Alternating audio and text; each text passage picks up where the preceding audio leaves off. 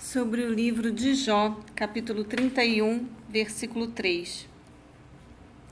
Ora, não está destinada a ruína para os perversos e o desastre para os que praticam o mal? Análise. Jó elabora o resumo do seu último apelo à própria inocência em termos jurídicos, invocando sobre si todas as punições e maldições devidas aos que mentem e faltam com a verdade. Primeiro, afastou-se da impureza. Segundo, demonstrou retidão e honestidade em seu estilo de vida diário para com todos.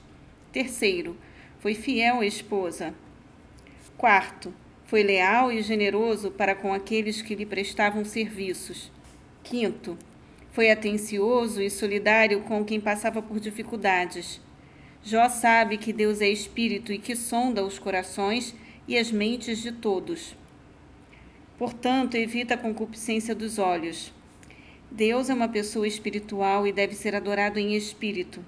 A palavra hebraica usada aqui para falsidade é, também comunica o sentido de vaidade, coisa irreal, engano, insinceridade e mentira.